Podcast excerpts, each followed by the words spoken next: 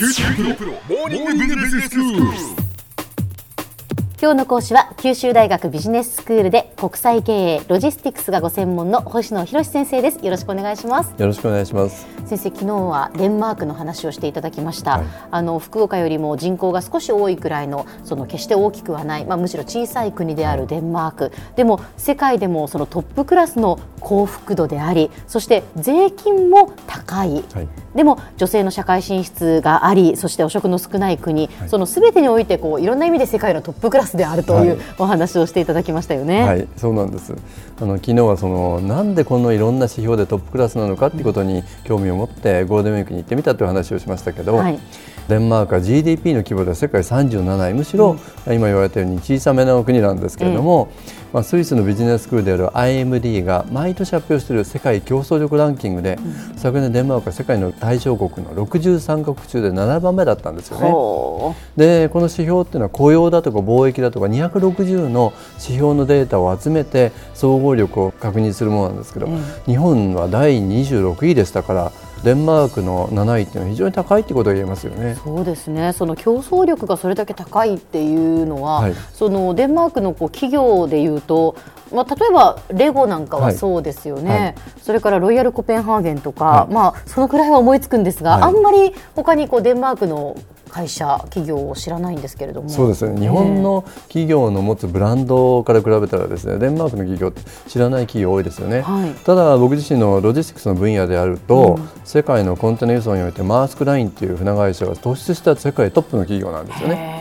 あとこう皆さんの知ってると思いますけどビールのカールスバーグなんていうのは世界4位ですし、はい。今風力発電などのこのエネルギーの分野ではですね世界をリードする企業がデンマークにあるんですよね。でこれが面白いのは平均の労働時間週37時間なんですね、はい。でこれ皆様もらえてるしなんといっても年5週間の有給休暇をほぼ皆さんが消化するっていう、そうなんです。年5週間の有給休暇。それをほぼすべての人が消化できる、はい、それなのに競争力維持されてるってすごいことですよね。本当ですね、はい。まあ、日本だったら本当に過労死だとか時間外労働って最近問題になってますけど、まあ、こんなことをして国際競争力が日本の維持されているとすれば、なんかそこには全くこう異なるライフスタイルがあるのかなっていうふうに思ったんです。うん全く異なるライフスタイル、はい。具体的にはどういうことでしょうか？はい、あの昨日ちょっとご紹介しましたけど国連の発表した世界の幸福度ランキングであのデンマークは世界156カ国中の3位ってご紹介したんですけど、はいこれは人口当たりの GDP の他にですね社会的支援あるいは人生選択の自由度っていうようなですねいろんなこう指標が集まったんですけども、ええこの人生選択の自由度っていう項目に興味を持ったんですよね。はい、人生選択の自由度、はいどういうことなんでしょう、先生。はい、そうなんです。あのデンマークではですね、高校卒業のタイミングでですね、などでこう1年ほどギャップイヤーって言って自由な時間を過ごすことが本当に一般的らしいんですよね。一年ぐらい、はいそのどう過ごしてもいいんですか？そうです。つまりいやどうしても過ごしてもいいっていう意味では日本でも過ごしてもいいわけですよ。あまあまあところが確かに確かにそうですねほとんどが高校卒業したら大学に行く、え大学に行かなきゃ予備校に行ってっていうのはもう一般的ですよね。まあそうですね。デンマーク逆なんです。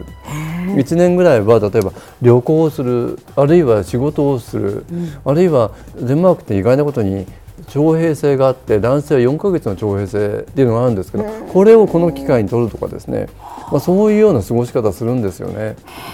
え、そうですか。はい、ですから今回お世話になった僕の友達の家でもですねちょうど息子さんが、えー数週間の中ベトナムカンボジアの旅行に出かけていくところだったんですけど、でこれと同じようにですね自分がもうこの仕事合わないなと思ったら仕事を辞めて次の技術を身につけて転職するとか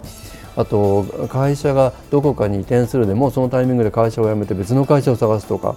まあ、それが社会保障がしっかりしてるんでですねそういうじ時間を過ごすことに何の不安を持ってないんですよね。日本だと考えられないですよね。考えられないですよねそれこそその高校を卒業して、はいその1年間自由にしていいっていくら自由にしていいって言われても、はいできないですよね。ねえ。それ本当にしちゃったらどうなるの？っていうことになりますしその仕事を辞めてまた次の仕事を見つけるために、まあ、技術をその身につけるとか、はい、まあ、そういうやっぱ時間なんかも、はい、なかなかやっぱ難しいですよね。そうですよね、えー、ただそういう時間を持ってまさに自分で人生を選択するっていうことが非常に一般的で、うん、だからそれをですねやはり豊かな生活につながってるんだなっていうことを本当に感じました。へーでだから失業することも退職をすることも怖くないっていう感じが皆さんの話をしてて感じられたんですね。そうですか、はい、大きな違いですね。大きな違いですよね。でもう一つ今回初めて知った言葉なんですけどデンマーク人はフューゲっていう言われるコンセプトをとても大切にしてるんですね。フューゲ。あ、フューゲ。はい、これはなんか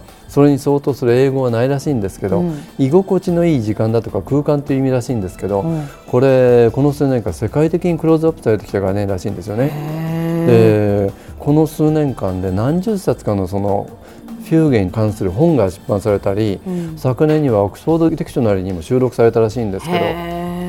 このヒュッゲというですねその居心地のいい時間とか空間もうこういう家族だとか友達と過ごす質の高い時間や快適さをものすごく大切にするんですね。そんな中から、まあ、人生の豊かさとかワークライフバランスというものをこう考えられるらしいんですよね。あそうですか、はい、いや確かにその居心地のいい時間空間、はい、その家族とか友達と過ごす時間が大切だというのは分かりますけれども、はい、じゃあそれをね十分に取る時間というのが日本ではできないというかその余裕がないような気がしますね。そうですよね余裕がないしなんとなくあの追われて生活をしてるっていう感じなんですけれども、はい、あのデンマークの人たちがそれができてるっていうのはやはり社会に対する信頼なんですよね。高い税金払ってもそれが豊かな生活につながるっていう安心感がですね根底にあるように思うんですね。はいまあ、昨日と今日デンマークに関するいろんな指標をご紹介いただきましたけれども、はい、どれも世界のトップクラスだというお話でした、はい、でもすべてがやはり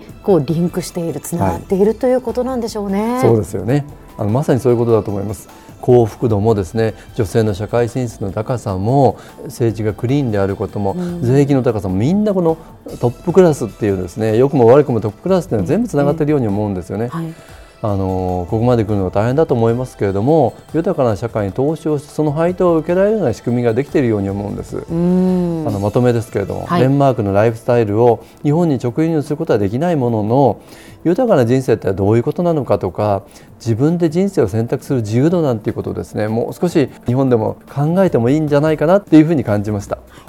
今日の講師は九州大学ビジネススクールで国際経営ロジスティクスがご専門の星野博先生でした。どうもありがとうございました。どうもありがとうございました。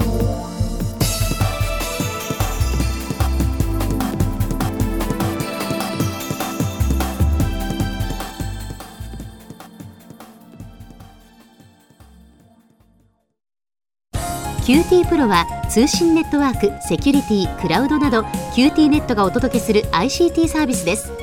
九州中に展開した光ファイバー網を基盤に一番身近なビジネスパートナーとして九州の企業自治体の皆様をサポートします。